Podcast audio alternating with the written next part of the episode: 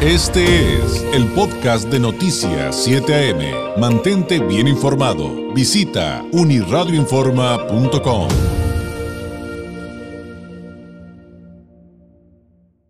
En estos días hemos estado platicando acerca de esta controversia energética contra eh, México eh, y, lo que pudiera representar.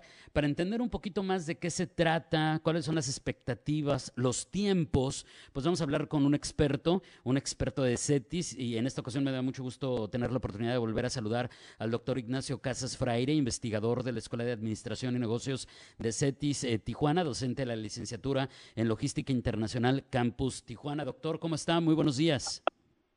Hola, ¿qué tal? Muy buenos días. Oiga, doctor, podríamos irnos ahora sí que al principio, me refiero, ¿podría ponernos en contexto eh, em, en qué consiste esta controversia por eh, la política energética de México y por qué se están dando estos reclamos? Ya sabemos que no solamente de Estados Unidos, también eh, hemos platicado, también vienen de, Canadá, doctor. Así es, así es. Muy buenos días. Muy buenos días a todo auditorio que nos escucha. Bueno, pues gracias por la invitación. Eh, sí, este es un, un reclamo eh, legal eh, que tiene evidentemente dentro del tratado los tres países, México, Estados Unidos y Canadá. En el capítulo 31 del propio tratado se establece eh, un mecanismo de solución de controversias en casos de que existiera alguna inconformidad por parte de alguno de ellos. Es el caso que nos ocupa el día de hoy. Bajo este artículo, pues bueno, Estados Unidos eh, solicita una eh, revisión al tratado y sobre todo las disposiciones legales que se han venido suscitando en, en, específico en el, en el sector eléctrico para México. Luego se suma Canadá eh, bajo este mismo argumento. Eh, estos países lo que están eh, solicitando es, pues bueno, la intromisión a través de estas reformas en un, principio fundamental que es pilar del sistema multilateral de comercio, es el principio de trato nacional. El trato nacional, acompañado con otro principio, que es el principio de nación más favorecida, pues es el pilar eh, que se denomina de no discriminación. Mm. ¿Qué significa esto? Bueno, pues que todos los países y sus mercancías, sus inversiones y demás, pues tienen que recibir un trato no menos favorable que el que se otorga a los particulares. Entonces, aquí en este argumento, eh, lo que Estados Unidos eh, pidió, y que bueno, pues después Canadá también se suma a ello, es eh, las reformas en particular a la competencia en materia energética. Hace eh, algunos algunos años, antes de la reforma, había una competencia, digamos, competencia equitativa en el país en la compra de energía eléctrica compraban la energía eléctrica más barata que se producía eh, primero y generalmente esta energía pues era generada a través de energías limpias y esas energías limpias eh, eran generadas a su vez por las empresas privadas principalmente. La Comisión Federal de, Electricidad pues quedaba en último término, por lo tanto pues se le compraba esa energía hasta el final. Con la reforma pues ahora eh, se pasa a primer término a la Comisión Federal y es a quien primero se le tiene que comprar energía dejando a las privadas o a las privadas eh, en último término. Otro de los reclamos es en el caso del azufre, el azufre en el diésel en particular. Hay una norma oficial, la norma 016, eh, en la cual se especifica que para efectos del cuidado del medio ambiente, bueno, pues el diésel eh, automotriz pues tiene que estar bajo en azufre, tiene que contener la menor cantidad de azufre. Esta obligación se impone a todas las importadoras. Todas las empresas que importen dicen, pues bueno, tienen que eh, cumplir esta norma. El caso específico, Pemex se le da una prórroga y hasta 2024 se le permite producir diésel con un alto contenido de azúcar, lo cual pues también contraviene el medio ambiente. Otro punto que reclama Estados Unidos eh, es en el tema del gas. Eh, hay ductos que vienen de Estados Unidos hacia México, son muy pocos, por cierto, y esos ductos pues eh, lo podían usar tanto el gobierno como los privados para la importación de gas, pagando obviamente su cuota correspondiente. Eh, a partir de estas eh, reformas, pues se convierte a Pemex, la CFE y sus subsidiarias como los únicos usuarios de estos ductos. Por lo tanto, quien quiera vender o distribuir gas través de la CFE o de Pemex y sus subsidiarios, lo cual pues monopoliza este sector. Y el cuarto punto eh, que reclama también Estados Unidos es la detención de proyectos, proyectos que ya están muchos ya, ya, eh, concluidos y otros que están por eh, asignarse. Y que bueno, pues ha habido retrasos en, esa, en ese otorgamiento de, esos permisos. y la Comisión Reguladora de Energía pues no tiene competencia para emitir resoluciones o negar permisos en este sentido. Mm.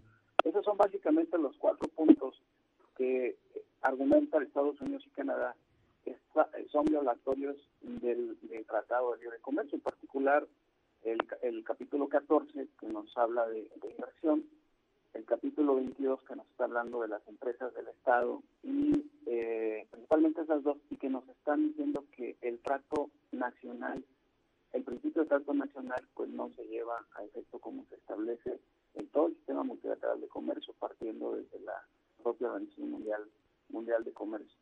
Oye, doctor, qué, qué, interesante, qué importante lo que nos acaba de plantear, porque mediáticamente estábamos como muy atorados en el, tema de, la energía eléctrica y de la prioridad que tienen que comprarle primero a la CFE antes que otros, y el resto de los temas realmente los hemos abordado muy poco y creo que son de igual relevancia, ¿no?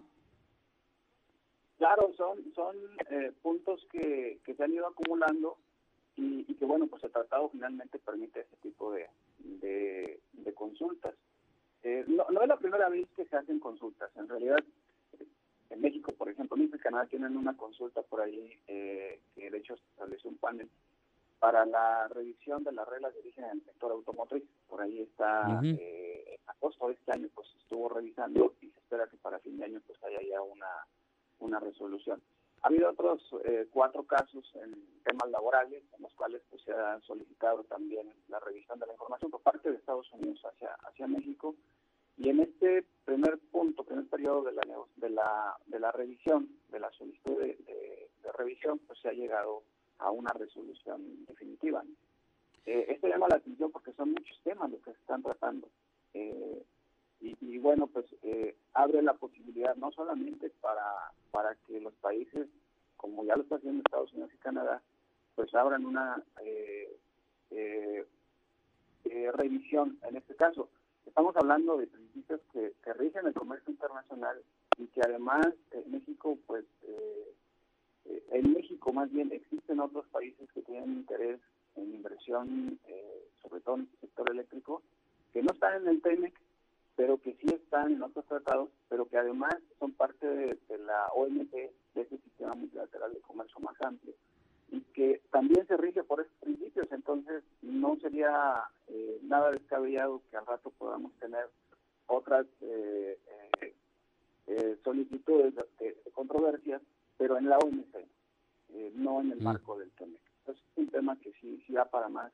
Claro. pues no me puedo imaginar, me puedo imaginar, doctor, que esto da para muchísimo más y de hecho tan es así que me quiero regresar al punto que me decía de, de los de, de, las consultas se llaman en, en, materia laboral. ¿Nos podría explicar un poquito, así súper breve, en qué consisten? Porque también poco estamos enterados eh, también es un tema que poco se ha tratado, el asunto de estas consultas que tienen que ver, según tengo entendido, poco más, poco menos, con equiparar los, los derechos laborales de, de los países en la medida de lo posible. ¿En qué consistirían, digamos, en términos generales? Porque sé que también cada caso puede tener sus diferencias, pero ¿en qué, en qué consistirían específicamente este tipo de consultas o reclamos?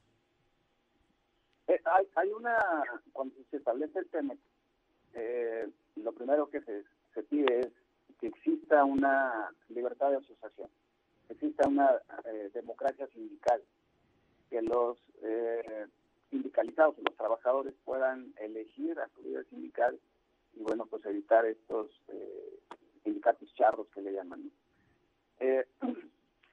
eso está plasmado en el propio tratado, entonces cuando hay una presunta violación a estos derechos laborales, los países, los tres países pueden poner o, iniciar una revisión también para, eh, eh, inclusive además con visitas a las empresas para constatar que realmente existe esa libertad sindical.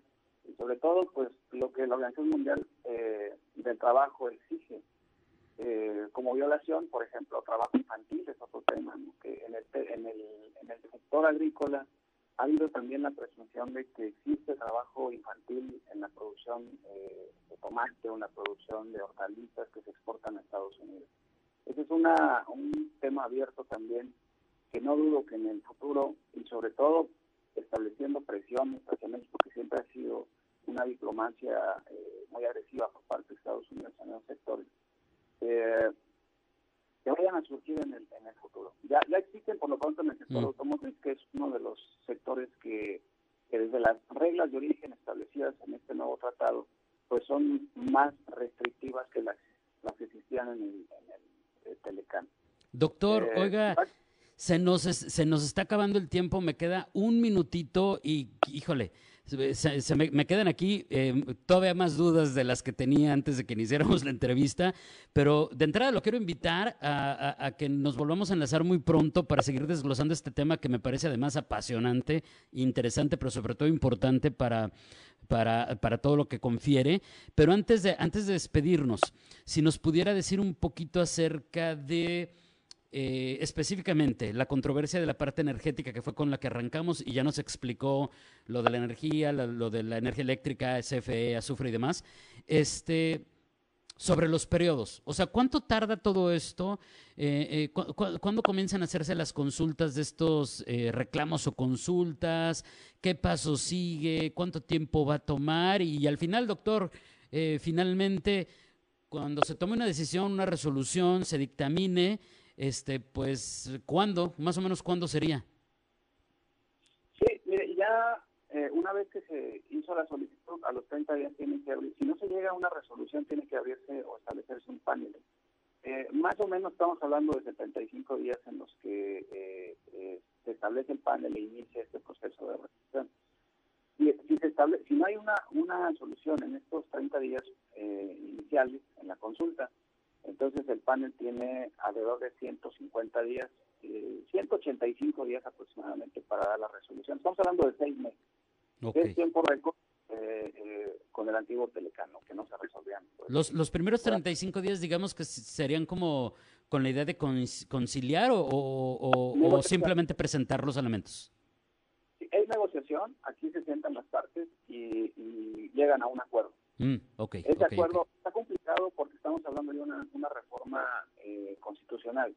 Eh, y además pues existe la, el discurso presidencial de que no tan fácil se van a acatar estas, esta resolución. Inclusive se ha llegado a pensar, eh, bueno, se llegó a pensar en un México, una salida de México del tratado, lo cual pues parece que hay desconocimiento en este sentido porque también eh, el artículo 34 del de Tratado establece que hay una revisión a los seis años y si se decide salir del tratado, bueno, pues a los 16 años eh, podría salirse de México, que estamos hablando del 2038. Eh, algo importante que, me gustaría comentar eh, es, eh, hay un principio, un principio del derecho que, habla, de, lo conoce como pacta sunt servanda, y está plasmado en la Convención de Viena sobre el Derecho de los Tratados pues ahí se establece que todo tratado en vigor obliga a las partes y pues debe ser cumplido de buena fe, salvo en algunos casos, ¿no? Entonces no se puede eh, invocar eh, el derecho interno como una justificación de incumplimiento, salvo que exista eh, una violación a una ley interna fundamental, y bueno, pues que además sea evidente. Entonces, pues no podríamos nada más por, por decisión salirnos del tratado tan, tan fácil. Y sobre todo las implicaciones económicas que esto tendría para el país. Están hablando por ahí en el sector eléctrico de inversiones de más de, 20 a 30 mil millones de dólares. Estados Unidos, a través de su embajador, habla de, una, de un daño posible de 10 mil millones de dólares. Entonces es algo, eh, pues no catastrófico, sí muy interesante, muy importante, que repercute en el comercio bilateral de, ambas naciones. Y mucho más complejo de lo que muchos eh, creían. Le agradezco muchísimo este tiempo, eh, este, digamos, primer acercamiento al entendimiento de esta controversia energética, porque evidentemente habría muchas cosas más que explicar alrededor solamente de esta primera controversia, que decir de las otras que nos, que nos enlistó y nos dejó entrever, doctor. Pero la invitación queda abierta para que volvamos a platicar muy pronto, a platicar muy pronto, eh, en tanto su agenda también se lo permita. Muchísimas gracias y muy buenos días. Al contrario, muy buenos días. Que pasen buen día.